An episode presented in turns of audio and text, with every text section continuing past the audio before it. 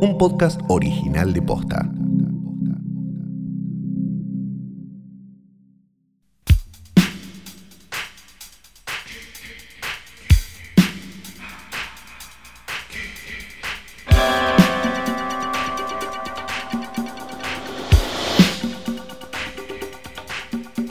Buenos días, buenas tardes, buenas noches o cuando hayan decidido darle play a esto que no es una cosa más que un nuevo episodio del más grande, único, mejor y probablemente más completo podcast de cine del mundo posta.net.com. Mi nombre es Santiago Calori. Yo soy Fiorella. Hoy tras noche. ¿Yo soy hoy tras noche? No, para. No, yo era Fiorella. Yo era Fiorella Sargenti. Sí, no soy hoy tras noche yo. Hoy tras noche es el podcast. Vos sos Santiago Calori. Creo que sí. Ordenamos. Ah, eso era. Sí. Y hoy. Ah, yo, pero yo le quería cambiar el nombre a mi nombre. Ay, Como Prince. Pri- No, a mí igual yo si fuera Prince, obviamente sería el Prince Logo. Cuando se hizo logo. No sé qué es el Prince Logo. Cuando ah, se cuando hizo- se hizo el hombre. Sí, uh, el artista. Women and Women United. Sí. El artista de Symbol. Sí, sí, sí. eh, ahí. Gold Symbol. Exacto. Y sacó dos o tres discos así y ahora nadie sabe cómo se llaman. O cómo buscarlo. Que es un quilombo. Lo buscas en Spotify, es un quilombo, porque no tenés ni idea cómo se llamaba este. El del, el del símbolo dorado, ese me gusta. Buscándolo en el teclado, llama- ¿dónde está el símbolo de Claro, es ¿cuál es el, el coso? Ah. Pues no está. Bueno, no está. Tuvimos una semana mágica Sí. donde pasaron un montón de cosas. La semana pasada no se grabó porque Flor estaba con la menstruación. Menstruación. Así que no pudimos grabar. Sí. Ahora me imagino, No pudimos grabar. Ahora me imagino, no sé por qué, una batalla entre la menstruación y el COVID. ¿No? Como. Claro. Estamos haciendo igual un chiste en referencia a una, una, ¿cómo se llama? una entrevista laboral que tuvo Flor una vez donde se refirieron a la menstruación, sin dar nombres ni nada, pero yo- es una historia muy hermosa que Flor cuenta mucho. Para mí la menstruación es un buen, eh, es como un buen, ¿cómo es que le dicen acá a los cafés, esos viejos que le dicen, es un buen café? ¿Cómo le dicen? Es cosa de porteños. Bar de viejos. Sí, pero acá a los bares de viejos les dicen como de una forma romántica para... Cafetín. No, café variedad. No, ¿cómo le dicen a los cafés? Tipo... ¿Qué cosa? El, el de Dolina es un café que... Concert. Ay, no me No, sale, ¿qué? no me sale. Bueno, no importa, no importa. Café, Café notable. notable. Ah, pero vos estabas hablando de la nomenclatura, no de la forma en la que le dice la gente. La gente no les dice café notable. Yo para mí le re dice tipo. No, son cafés notables porque el de Dolina, aparte, que referencia ¿No es el de Dolina? No, porque Dolina estaba, acá el Tortoni, pero, pero estaba hace mil años en el Tortoni, no creo que ni está más en el Tortoni hace 15 años. Para mí es el de Dolina. Nunca fui, nunca, y nunca entendí bien qué es un café notable más que un café de viejos. Un café que está ahí hace mil años y está más o menos conservado Sí. o se pretende que se conserve. Esa es más o menos la explicación. Ok, es un, es un Es como de interés municipal, Claro. le meten una placa y después no los ayudan para nada. No, y después, claro, se caen parados. No sé ni por Claro, es como qué. que, bueno, No sé. bueno, acá lo de Flor, de interés municipal, pum, te meten una placa y te seguís pagando la vela Claro. y todo. O sea, es lo mismo.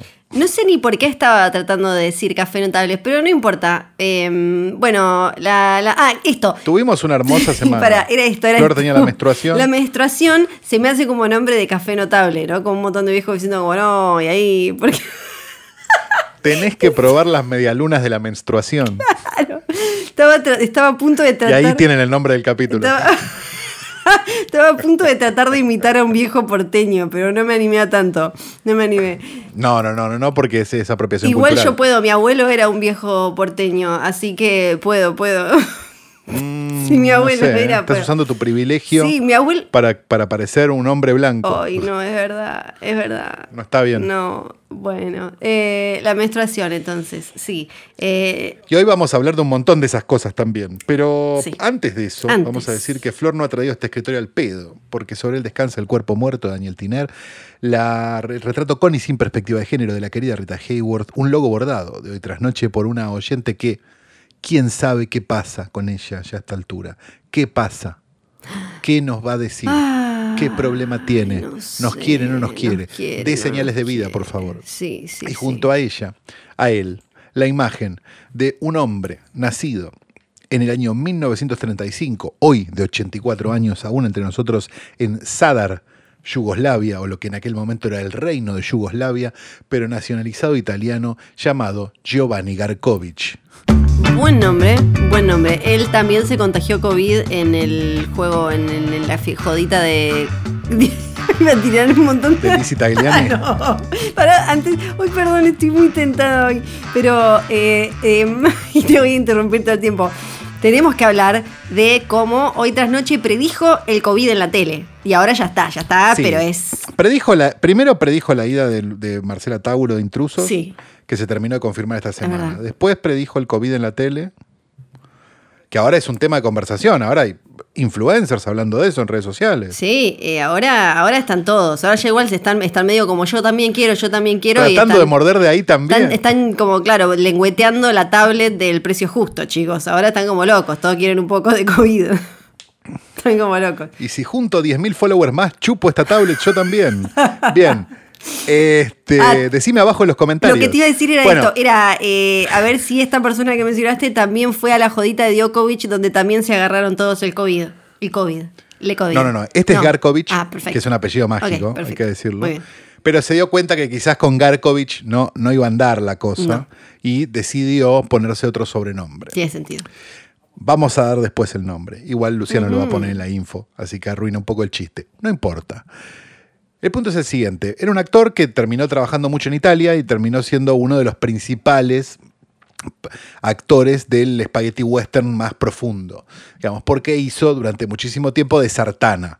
Sartana, junto con Diango y con Ringo, eran este, algunas de las series más conocidas, digamos, del spaghetti western de principios de los 70 y de fines de los 60. Recordamos, eh, pa- como para tirar unos títulos de Sartana, pues son hermosos, este, Sartana reza por tu muerte, eh, vendió su pistola y compró un cementerio, Ajá, el arma que conquistó el oeste, Sí. etcétera. Este, y después algunas que ya tienen unos títulos imposibles, como no me- ahora, no, me- ahora no me, no me va a salir ninguna porque, claro, obvio, es lo que pasa, pero esas tipo, si Sartana te mira de costado, en una de esas te agarra COVID, viste que tenía esos Ajá, títulos así. sí. Bueno. Después de eso, bueno, el espagueti medio que, que- murió por, por su propio peso, digamos, porque fue una una novedad y era muy interesante, pero duró unos pocos años. Va, duró bastantes más años de lo que uno hubiera pensado.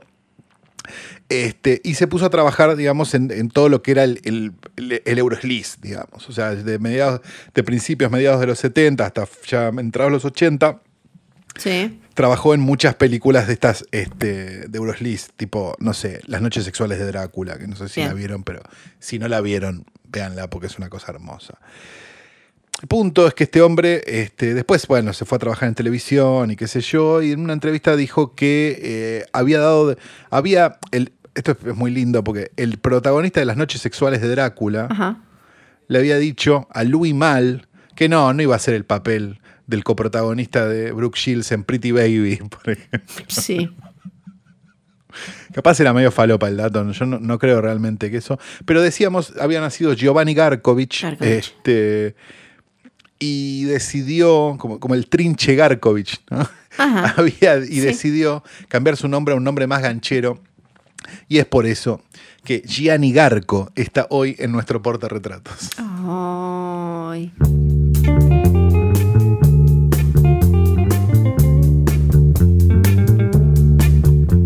Pero no estamos acá para reírnos de actores italianos que tuvieron su cuarto de hora de gloria hace muchos años, sino para hablar de una película que está ahora ya para ver. Te la ofrecen, te la ofrecen, te la ofrecen, te la ponen adelante. Sí, sí. Como los vendedores de, este, ¿cómo se llama? De barquillos se paran adelante del niño y se interponen entre el padre y el niño para evitar Sí. que el, para hacer que el padre ponga la guita Ajá. y eso sabemos que es una estafa Sí. porque el 10 no sale nunca. Nunca.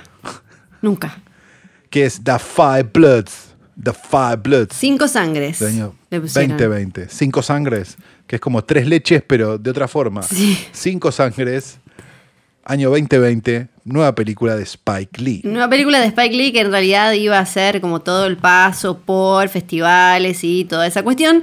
Terminó llegando a través de Netflix eh, así de, de- de esa, de esa manera porque COVID y cuestiones. Sí. Una película. Ah, Yo voy a, eh, a tirar un, un teaser, una especie de spoiler de, de mi opinión, en la que creo que Spike Lee terminó de, de enloquecer de poder. Estaba como el chabón de los Simpsons diciendo rudo, débil, rudo, rudo, débil, rudo, débil, rudo, ¿no? Como que después de ganar el Oscar por el infiltrado en el clan y que además el infiltrado del clan tuvo como que lo acercó de alguna manera a un nuevo público más actual y que quizás no lo consumía, no consumía sus, sus películas anteriores, ahora yo creo que enloqueció de poder. Sí, venía enloquecido de poder desde el principio, digamos. Si Pero- nosotros nos ponemos a.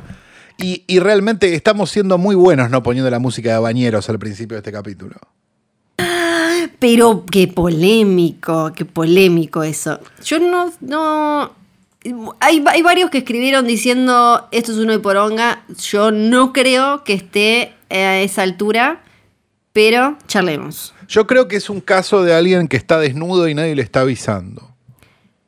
Claro. Eso sí es. Bueno, sí, es como el que enloqueció Este es un de caso- sí, el- es como para mí el que enloqueció de poder y entonces nadie se animó a decirle tal cual como al emperador, como decirle como, che, ¿te parece? Exacto. Un poco menos. Glenn Danzig, Sí. Spike Lee. Sí, sí, en, enloqueció un poquito de poder. Eh, dura, la película dura. Vamos a lo siguiente. Sí, La película dura dos horas y media. Es Sí. imposible. se hace muy larga. Es imposible. Y hace lo que Spike Lee hizo siempre. Porque ah, también hay una cosa donde todo el mundo está como, ay, que, pero qué, qué didáctico que es Spike Lee. ¿No vieron las películas anteriores, muchachos? No, eh, es. Son todas así. sí.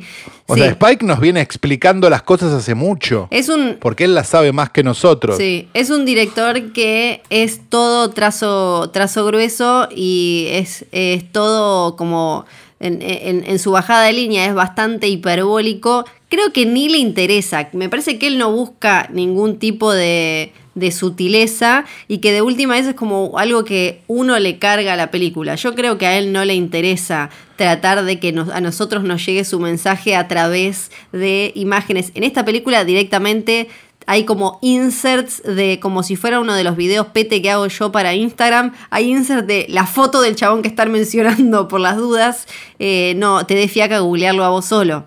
Es como es. No, bueno, esto es, es el mismo problema que, que, que por lo menos yo le había endilgado a, mm, a ¿cómo se llama? A Ready Player One, ¿no? Que Sí. no vaya a ser que alguien se quede afuera. Sí, Pero en este caso es incluso peor, porque digo, es. es a ver, eh, el querido José Tripodero puso en, Twitter, la, la definió como más abyecto que Gilo Pontecorvo, y tiene razón.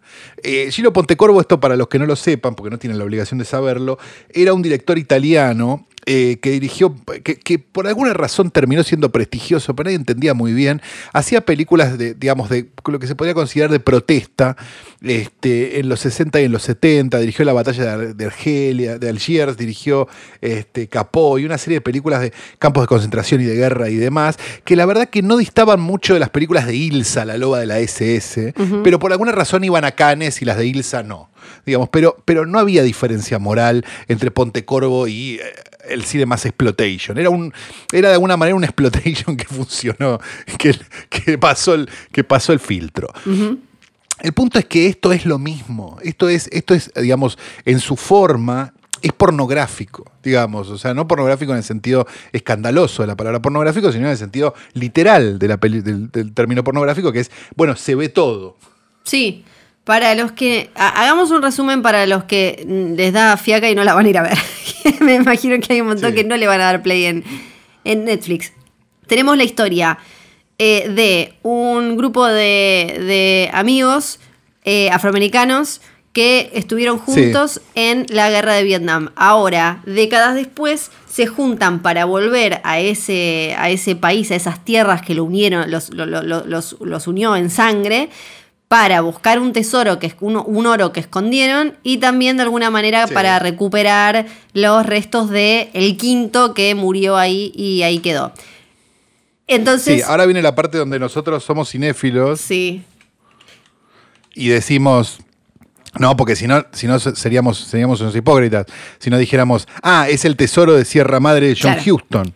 Claro, la película tiene... Y, ahora- y sí. ahí es la parte donde los otros responden, bueno, pero es con afroamericanos. Sí. Y nosotros le contestamos, Dead Presidents de los hermanos Hughes es precisamente eso. Hay, hay como dos películas que engancha, que Spike Lee trata de enganchar en esta, que eh, una es la de eh, la aventura actual, ellos yendo a buscar el oro y ahí obviamente lo que siempre pasa como película de John Huston y demás es como que eh, son hermanos hasta que empieza a pesar el tesoro y los divide, la codicia y las cosas y bla, bla, bla. Y la otra parte... No olvidemos que uno es fan de Trump. Esto también es importante en la trama, porque la mejor forma de criticar a Trump es ser más grueso que él. En esta, claro, en esta parte es donde está quizás como la, bajada de línea más gruesa, que lo, hay, son, hay muchos diálogos entre ellos donde, donde debaten posturas como con respecto a, Trump, a México y, demás. Y después está, esto, esto eh, voy como desde, desde lo formal. Está esa parte que es la de Aventura Todo y después está la parte de el pasado, de cuando ellos eran jóvenes y estaban peleando en Vietnam, para lo que eh, eh, Spike Lee mete cambios de formato, eh, la película se ve distinta, se, escucha distinta, entonces y, homenajea a otras películas, porque está lleno de homenajes y de referencias. A películas de otros blancos.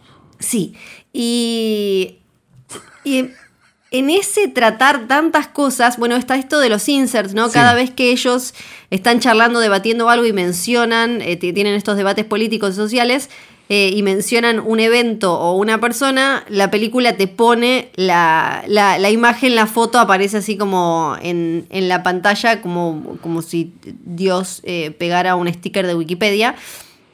Eh, y después, obviamente, hay como un montón de referencias a, también a Apocalypse Now y eh, al final lo conecta con eh, el presente eh, y con Black, Black, Lives Matter, pero antes de que pasara lo con de. moco lo conecta. Lo de, claro, lo de George Floyd.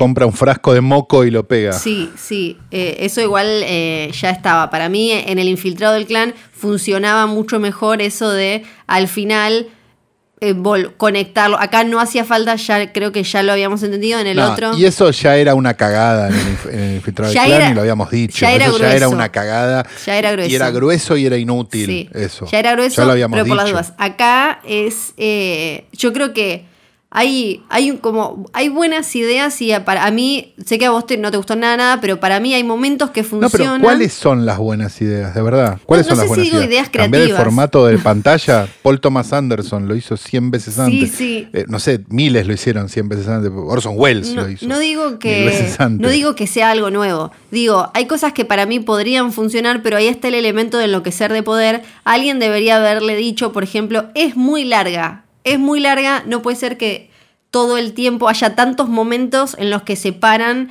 a debatir cuestiones que se podrían haber eh, resumido o en una conversación anterior o con alguna otra acción. Hay muchos momentos donde la película para, o sea, está todo este, toda esta parte de la aventura de vinieron los franceses, que los, los vietnamitas, que el oro está por allá, que el otro se va para acá, que el hijo, que qué sé yo, y después esos momentos en los que la película para para que eh, para volver a, los temas que a los que, le, interesa a Spike Lee que nosotros sepamos cómo él piensa y creo que eh, eso eh, hace que no funcione que no funcione que se haga muy larga y que quede pegada como con, cinta en un collage, ¿no? Como, y esto lo voy a poner acá, y esto lo voy a meter por acá. Y pero después, la, la dinámica de ellos me pareció, si hubiera sido, por ejemplo, simplemente una como una especie de aventura con comedia negra y algo de bajada política de ellos yendo eh, a buscar este oro, me parece como mucho más ganchera y que podría haber sido mucho más redonda. Ahora, al tratar de meter, bueno, y también vamos a meter las escenas de ellos en el pasado, y también esta escena con, con la hija que le apareció al otro, y también a estos franceses, y también a estos no sé qué. Y ahí creo que no, no, supo, no supo ver que podía sacarse, creo que era mía lo que iba a meter, creo que era qué sé yo de ropa, pero una vez leí que creo que era Coco Chanel que decía que siempre antes de salir, ay, a ella me mencionaba Coco Chanel, que antes de salir tienes que mirarte un espejo y sacarte algo. Nunca te vi con zapatos, Flor. no, se usa zapatos, pero eh, dijo como que tenías que mirarte el espejo y sacarte algo porque seguro te habías puesto o un collar de más o un pañuelo de más o algo de más. Como que Spike Lee necesitaba eso, necesitaba ver la película, el corte final y decir, quizás me quedó un poco cargada, quizás. Quizás. No, y quizás, y quizás dos secuencias de soliloquio de Delroy Lindo, que tampoco es un actorazo, hablando a cámara, algo que no, a lo que no se animó ni Juan José Camero en Reality Reality. ¿Sabés qué es lo más? Cuando gritaba poder.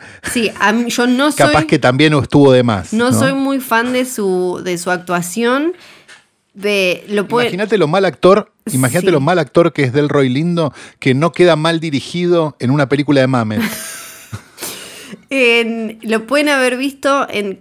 Voy a nombrar una S-E-R-I-E. Lo pueden haber visto en The Good Fight, una serie que lo más gracioso es que ahora él se va de esa serie porque, como su actuación en Cinco Sangres vino con cierto run run como de Oscar y eso dijo: Se me dio. Es acá, es ahora. eh, a los. ¿Cuántos años tiene? A los 67 se me va a dar y finalmente voy a tener una carrera estable y como más protagónico, con, con mayor protagonismo en, en cine. Quizás, Tal. quizás este chiste sea too soon y bueno, Luchi cortalo si es necesario, pero yo creo que ni Black Lives Matter le puede ayudar a un Oscar a Delroy Lindo. ¿eh? Y yo, yo creo que no es, eh, no, no, no me parece particularmente destacable eh, su actuación en esta película. Eh, se nota que lo está haciendo y que la idea era esa. No, no la veo. No, sí, se nota, la actuación se le nota, Sí. sí, y ese es el problema. Sí, sí, no. El problema es cuando a un actor se le nota la actuación. No la veo todo. Eh, sí, eh, sí, no, no. Igual también algo que sí me llamó la atención es que acá vi mucha gente, o sea, eh, eh, oyentes me escribían diciendo que no les había gustado nada, nada, nada, nada. Me, me llamó la atención porque en general Black Clansman acá me llegaban mensajes positivos, o sea que, que ahí creo que eh, hay algo que Pero porque es una película con más pies y cabeza, Black Sí. Clansman. A pesar de que obviamente sí tenés también los PowerPoints. sí. Pero, pero esto es, esto ya es demencial. Esto es ridículo. Esto ya es medio, es medio. Voy a hablar de una serie. Es medio en los corte A de Family Guy. Sí, sí, sí, sí, es como. O sea, es eso ya Sí. en un momento. O sea, es como. No, boludo, no, no tiene lógica, no, no, es, no es estético, no funciona, no tiene, no tiene racor, no tiene nada, es una cagada. Listo, te salió mal, ya está. Digo, pasa una cosa que es, todos le caímos a Scorsese en el, en el 2000 cuando hizo la de la ambulancia que se quiso hacer el moderno, Sí. y le caímos todos encima como, oh, que está viejo Scorsese, como unos boludos. Esto es la demostración de que alguien está viejo, esta película. Sí. Es la demostración de alguien que está viejo. Cuando hay muchas otras películas que sin hacerte todo el, todo el PowerPoint te hablan mil veces más del tema. Sí.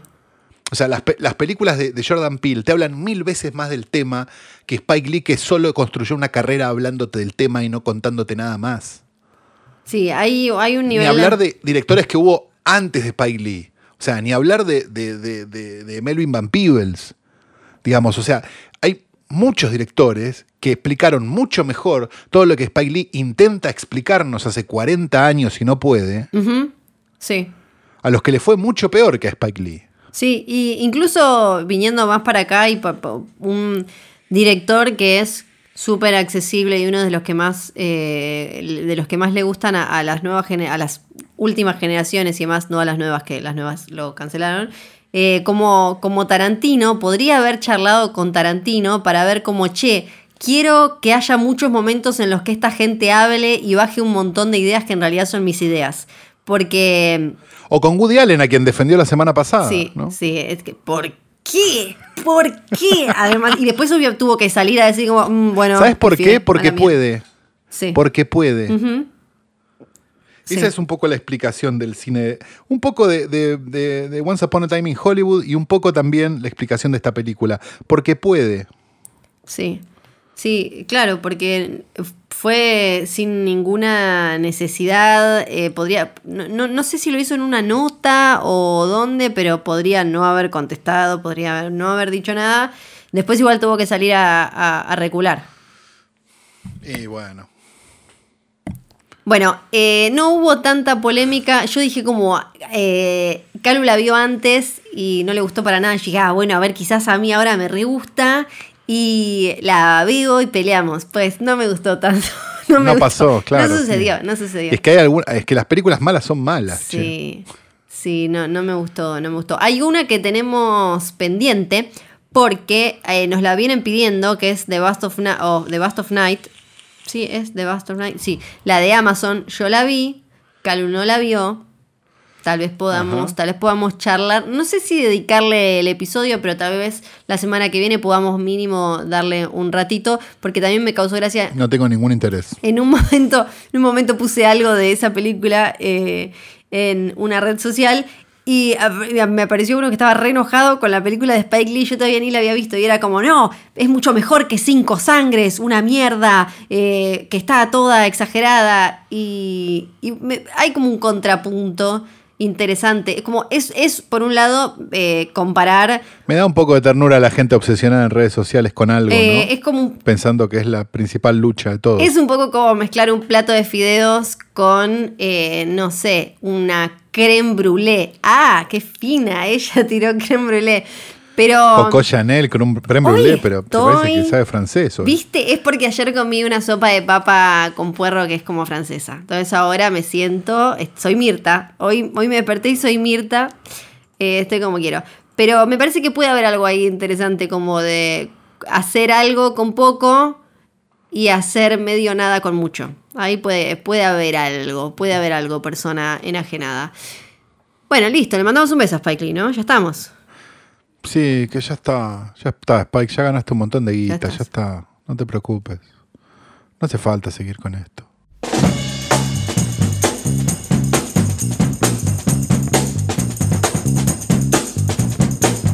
Informa la cuenta de Instagram de crónicafoguinas.com, Nevada en Río Grande y un castor caminando por la calle. Agradecemos a los lectores y amigos que nos envían imágenes y videos para compartir, en este caso a arroba mauri-712, que hoy es más famoso que Fiorella Sargenti. Ay, sí, pero ¿cómo ganarle al hashtag castor callejero? Igual me puso súper mal. Espero que alguien lo haya agarrado el castor porque estaba muy perdido mira el castor, en Río Grande. Mira el castor, dice el, no señor. sí, Estaba perdido en Río Grande porque no hay, no hay, no hay tierra para, para Allá no, no sé qué hacía. No hay nada. No sé todo qué cemento, hacía. Estaba solito, además dando es una urbe de cemento. Es, eh, no, no sé, no sé qué hacía ese pobre castor. No sé dónde tenía la castorera. No Me gustan mucho los comentarios anti-castor que aparecen abajo. Ah, no los vi, claro, porque hay mucha gente que sí. el castor es la plaga más dañina de Tierra del Fuego. Deberíamos tratar de eliminarlos lo antes posible. Sí, eso es verdad. Después otro dice, garrotazo en la cabeza. Sí, bueno, es que allá eh, hay, hay temas graves con los castores. Sí, eh, yo pensé, yo, dije, alguien no le, alguien le va a tirar un mazazo al pobre castor, pero por suerte no, esta persona solo lo, lo grabó mientras avanzaba el castor a paso firme por la nieve en una avenida de Río Grande, cuyo nombre desconozco. Y mira qué, lindo como el mundo es tan grande, ¿no? Uno, uno dice, ¿será el mismo castor que vine paseando hace rato? Hay que bautizarlo. Propongo Astor el Castor, dice. Y en el comentario que dice abajo, unas ganas de comérmelo a la parrilla. Es muy dura, chicos, no prueben, hay que hacerle un montón de cosas. Ya, ya trataron y es muy complicado comer carne de castor. Así que no es que, ay, lo agarro, lo hago milanesa, no, ojo. Pero eh, estamos aquí porque hay caprichos de Flor, ¿no? Hay caprichos, hay, hay, hay caprichos de Flor, sí. Eh, habíamos hablado, si no me acuerdo mal, la última vez de todo el tema de lo que el viento se llevó, que me parece que ahora ya uh, la volvieron a poner en HBO Max o no sé. Bueno, no importa eso, eso ya, ya lo charlamos, pero después de, de ese debate, de esa decisión de HBO Max, este servicio, esta plataforma de streaming que todavía no tenemos en nuestro país, que lo que decían era, bueno, vamos a volver a poner la película, pero con una como una advertencia o material adjunto que te dé un marco de cuándo se hizo y demás. Disney, eh, en Disney Plus, el, servicio de, la empresa, tienen, las películas te aparecen con un, antes un texto previo que te dice, esta película representa valores que ya no son lo que manejamos, bla, bla, bla, qué sé yo. Entonces, ahora apareció mucho debate, mucha cuestión, porque eh, empezaron a caer las listas de, bueno, si le caímos a lo que el viento se llevó, estas son otras películas problemáticas. Hubo notas igual que te aclaraban que... Esto lo, esto lo primiciara, como primiciara esta sección, ¿no? Perdón que me meta. Como primiciara esta sección de no va a faltar un pelotudo que empiece a señalar. Bueno, Variety empezó a señalar. Y otros medios, ¿no? Pero Variety siendo el más conocido quizás. Sí, eh, igual la, de Variety me, me pareció que no estaba mal porque lo que te decía es que no hay que censurarlas, no hay que prohibirlas que hay que, hay que saber verlas con un ojo crítico y entender que eh, representan la era en la que se hicieron y que es importante eh, recordar la historia, lo que querían contar esas películas y la época de la que salieron esas películas, ¿no? Porque una película de alguna manera te cuenta dos historias, una la que está ahí en la pantalla y otra eh, que tiene que ver con el momento, la, coyuntura que las produjo. Y eh, ahí... E inmediatamente después dicen, pero... y se ponen a señalar películas. Dicen, estas son 10 películas que para Variety deberían tener como una especie de disclaimer o una charla previa o posterior. Arranca con una película de 1971 que es Harry el sucio. El sucio. Está bien, bueno, es razonable. Ahora, ¿quién se puede tomar en serio una película de Harry el Sucio? Pues, también creo que lo que hay que aclarar acá es que Harry el Sucio en 1971 un poco impuso ¿no? esta moda de policía o agente de alguna manera de la ley que termina medio enloqueciendo de poder porque las cosas no salen como porque la burocracia y la justicia o lo que sea y terminan medio manejando su propio código eh, y burlándose quizás de eh, la, justamente como de la justicia y de los procedimientos legales y demás, y más esta cosa de eh, darle un marco a la brutalidad policial de, bueno, es lo que había que hacer, porque hay que salir a matar a todos. Es una película, pero está todo eso ahí, está todo eso ahí. Ahora, está bien, no, estoy de acuerdo. De vuelta, en la lista no está el Vengador Anónimo. No, yo creo que porque le bajaron el precio. Peor. Sí, yo creo porque le bajaron el precio. Sí, bueno, ni hablar. Entonces, bueno, claro. No me acuerdo el año. Harry el sucio. Sí. Pero hasta es 79. Un poco después, claro. consecuencias, consecuencias de Harry el sucio, para mí, eh, son todas buenas. O sea, eh, contacto en Francia, que tampoco está en la lista, la llegan a ver y les explota la cabeza. Sledgehammer. Sí. Y, y Contrafuego de Babi Checopar. Está bien. Bueno, una que ponen acá, que yo me imagino que hará eh, que se enoje mucha gente, es Forrest Gump. 1994. Sí. Una película adorada por muchos, pero que, claro, si hablábamos. Es problemática. Si hablábamos del trazo grueso. Forrest Gump. si hablábamos del trazo grueso de Spike Lee, Forrest Gump tampoco es una película que ande buscando las sutilezas, ¿no? Que ande como, uy, bueno. No, claro. es una película para toda la familia que cuenta una historia eh, conmovedora que atraviesa eh, un montón de momentos históricos y temas sociales muy importantes de los Estados Unidos y te metió además todos los, eh, todos los temas en uno, ¿no? La tenemos a ella que es HIV positivo, veteranos de Vietnam, oh. Vietnam. Eh, tenemos el, chabón eh, que, queda, que queda sin piernas. Lo tenemos a él con eh, capacidades diferentes. Hay como un, hay también hay como contracultura, hippies. Está todo metido, metido ahí dando vuelta. Creo que también mencionan al Ku Klux Klan, ¿no? En algún momento. Puede ser, sí, porque tenía todos los lugares comunes, así que Ku debe estar también dentro de esos lugares comunes de Forrest Sí, una que, La siguiente en la lista es Indiana Jones y el Templo de la Perdición, que esto ya empieza a ser, una, me parece otra vez, un poco sci-fi. Otra vez, una de mis películas favoritas de todos los tiempos. Tengo un cuadro enorme en el pasillo de mi casa Cancelada. Sí, ¿sabes qué? Le tengo más cariño y me divierte más que, que la 1. Que, eh, que, no voy a mentirte, no voy a mentirte. Es mi favorita. Es mejor que la 1. Es mi favorita. Es mejor que la 1. ¿Por qué, ¿Por qué dice Variety? Las cabezas de mono. Sí, las cabezas de mono y el chabón que le mete la mano y le quiere sacar el corazón. Y le arranca el corazón, ya está. Claro, lo, que, lo que dice en esta nota de Variety es que quizás se excedieron George Lucas, Spielberg, y el mismísimo Harrison Ford en tratar esto de replicar la onda de los seriales de, acción de los 30 y que aparecen estos villanos como exóticos que te los muestra como, bueno, extranjeros con costumbres extrañas que hacen como macumbas y cosas oscuras. Eso es lo que tira. Está bien, pero si pensamos de la forma, pero si pensamos de esta forma, de vuelta, vuelvo sobre el mismo ejemplo de la semana pasada, y es bárbaro usar siempre a Hitler de ejemplo, porque para eso están estas discusiones, para que alguien saque a Hitler y lo use, y si lo va a usar el otro lado, yo también lo voy a usar. que es decir, bueno, con esta misma lógica, no debería existir la lista de Schindler. Eh, yo creo que leí en algún lado algo sobre eso, pero ahora no lo recuerdo, pero creo que ya alguien... Y si no existe la lista de Schindler, negamos el holocausto. Sí, yo creo que hay... eh, yo creo que ya hay algo escrito al respecto. La próxima película, vos no la debes haber visto. Se llama Me Before You, es de 2016. Creo que acá se llamó bastante parecido, tipo Yo antes de ti o algo así. No es una No, no la vi, película no legendaria ni de casualidad. Está basada en un libro. Creo que el libro tiene una segunda parte de, de estos románticos con tragedia. Es eh, la historia de amor entre un chabón que quedó paralizado después de un accidente y se enamora de la chica que contratan para que le haga compañía, le lea, lo, le esté, esté No. comiendo con él y demás.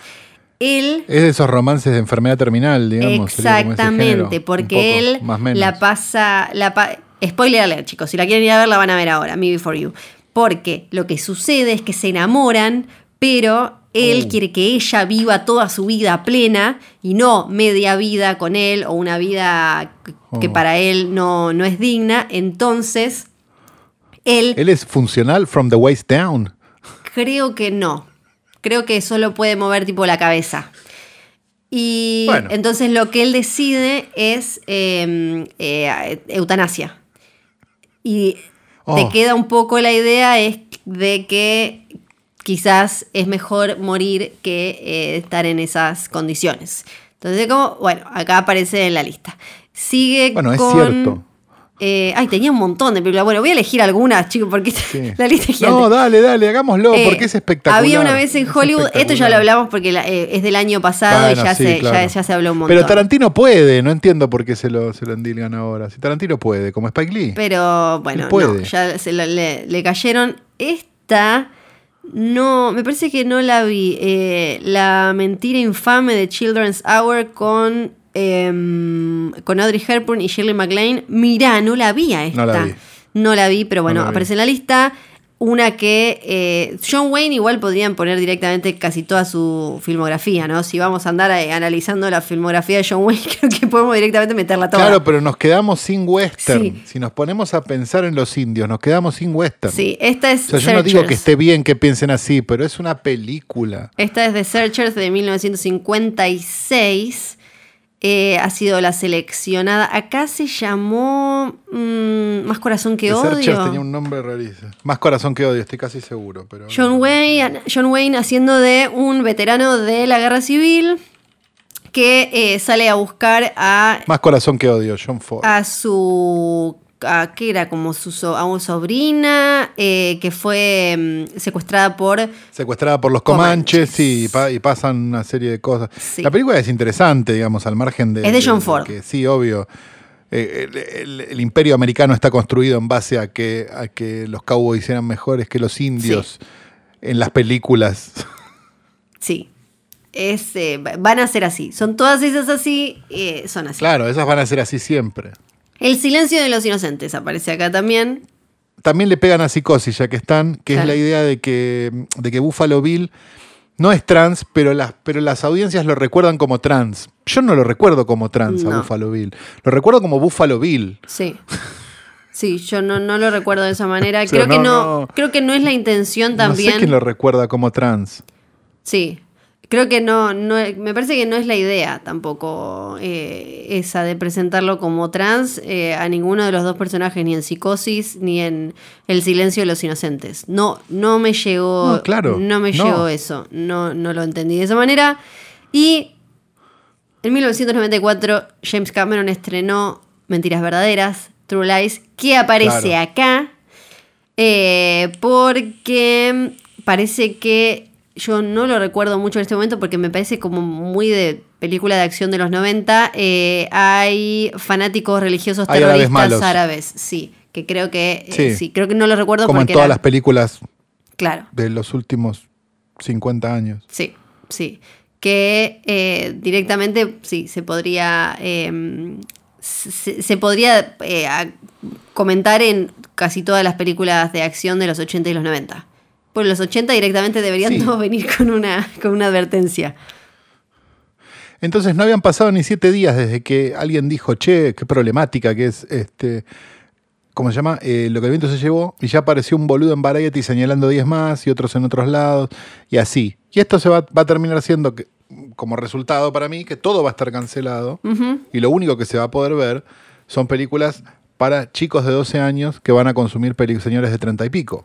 Sí, eh, súper a favor de... No, me parece mal charlar de cosas, de, de- películas que ahora entendemos de, una, de otra manera. Creo que tampoco hay, que hay una cosa medio de explotación de esto ya y que de alguna manera igual también se viene haciendo siempre. Cualquiera que, que comente hoy una película del pasado o si uno busca, ahora está lleno de buenos textos, sobre todo en inglés, eh, en español todavía nos falta un poco, pero que, que están buenísimos, que hablan sobre películas clásicas y viejas haciendo análisis valorando lo que son, acla- aclarando de dónde salieron y, y hay como una, creo, una posibilidad muy rica de ver una película yendo más allá de solo vi una película. Me parece que también acá está la cosa de los dos extremos. O somos espectadores súper pasivos de me tiré en el sillón, le di, a- le di play y ya está, listo, porque estaba ahí,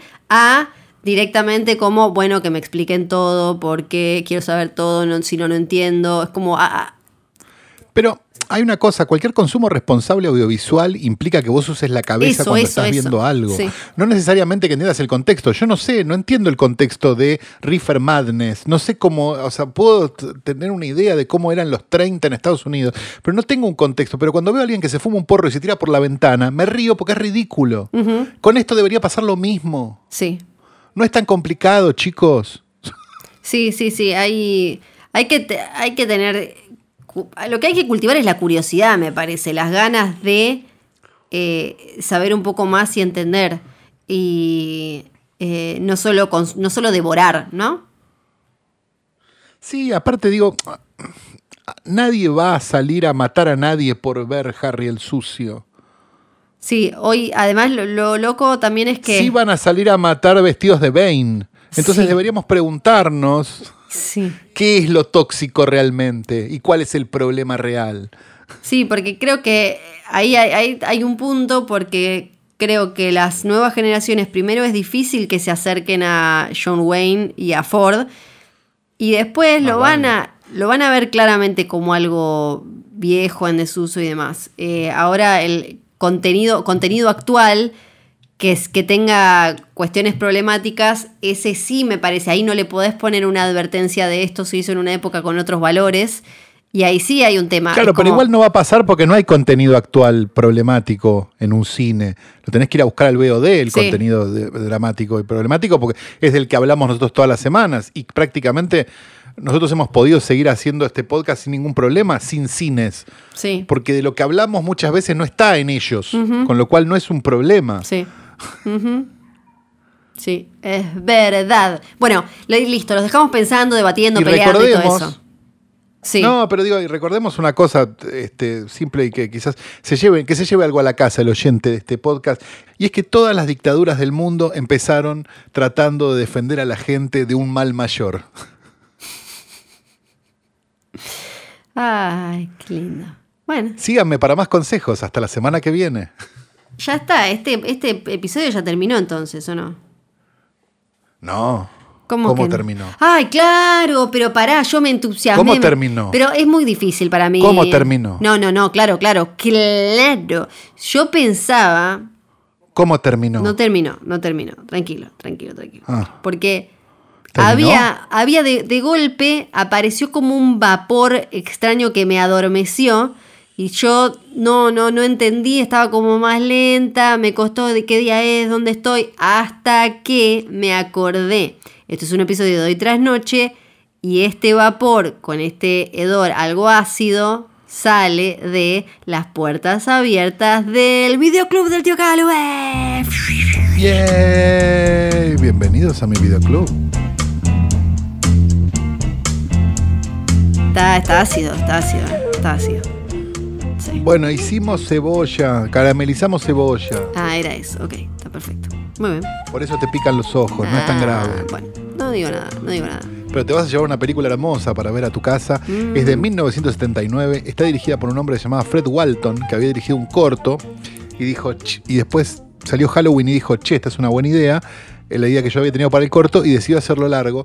La película es quizás un, un proto-slasher, si lo querés llamar de alguna manera, que se llama When a Stranger Calls o Cuando llama un extraño. No sé si la vieron, no sé si tienen mucha idea. Es una película de, de fines de los 70, principios de los 80, muy simpática donde una babysitter empieza a recibir llamados Sí. de alguien y se da cuenta que la persona que la está llamando está dentro de la casa. La llamada viene de adentro Homenaje- de la casa. Es espectacular. Hay una remake bastante chota. por. Hay una remake muy chota, pero Sí. la película original es muy buena, o sea, o por lo menos es de esas películas de los 70 Sí. que te dan ganas de ver y de seguir viendo. Este, Tiene, por supuesto, es- eh, fue homenajeada cientos de veces, principalmente por la escena de Drew Barrymore al principio de Scream, digo, y, y- y muchas otras cosas. Este, es un poco un, un- un monolito, digamos, en, en- en este tipo de películas. Eh, Y además, perdón, Decía, la, perdón, la pueden Sí. ver a Carol Kane joven, que después la vieron 3 mil millones de veces eh, más grande hasta ahora en algunas series y demás. Ahí la ven joven, porque si no me acuerdo mal, ella es la babysitter. Es la babysitter, exacto, acosada. Eh, y Fred Walton, después de, de haber, este, después, digamos, se- se- de alguna manera fue muriendo lentamente en una carrera de películas para televisión, pero después de esta, y quizás con un poco de suerte, dirigió otra gran película de terror de los 80, que es Día de los Inocentes, ¿no? The April Fool's Day. También recomiendo enormemente. Así que dos por uno, When a Stranger Mirá. Calls y April Fool's Day, por si tienen ganas de, de- de meterse y adentrarse en la, en la carrera de un director que tampoco tiene ninguna otra película buena, pero estas dos, la verdad que le salieron bastante bien. Espectacular. Ahora, ahora sí entonces. Era acá donde terminaba el capítulo. ¿Ahora terminó? Sí, ahora sí. Ah, bueno. Perfecto, O exacto. sea, me puedo sacar el corset. Te podés sacar el corset, podemos, eh, ya, ya podemos... ¿Por qué yo no los veo a ustedes? Ay, no sé, no sé. Bueno, eh, nos despedimos, tenemos que decir cosas igual. Tenemos que decir Nico, Johnny, Sí. Nico, Nico y John. Correcto, tenemos que decir Bebe Sanso. Tenemos que decir que este programa fue grabado en el estudio etéreo Bebe Sanso On Ice de posta.com.fm.ninja. Ajá. y que el post offline finalmente bueno se volvió a correr por el tema de la cuarentena así que están estudiando con los epidemiólogos si es necesario hacerlo Perfecto. Muy bien. O sea, porque están culpando a la organización del post offline Sí. del contagio de gente de COVID en Chaco ah, pensé que era el de la tele. Ok, es todo lo mismo muy bien. Perfecto. Está, está bien. Eh, esto está. ¿Dónde fue grabado? Ya lo dije Pero ya lo dijimos. Esto, ya Nico y John. Eh, Presta atención. Sí, perdón, estaba. eh, pero algo nos falta, siento. No, ya está, listo. Ahora sí, ahora sí se terminó. Esta vez no, era- ya está, mira, Johnny Nico, Nico y John, Bebe Bebe Sanso, Sanso, posta, eh, posta.fm, Listo. el coso del el, el post offline, ya estamos todo, está todo listo. Y de paso les recordamos que estuvimos haciendo durante buena parte de la cuarentena, hoy tras noche diario, cada día con una breve recomendación. Así que vayan al feed de hoy tras noche en, en la app que usen y ahí se van a encontrar con un montón, montón, montón, montón de películas. Es muy mágico. Mi nombre todavía es Fiorella nombre es Sargenti. Calori. Sí. Y Chao. esto es. Chao. Perfecto. Era, eh, hoy bueno, eso. Chao.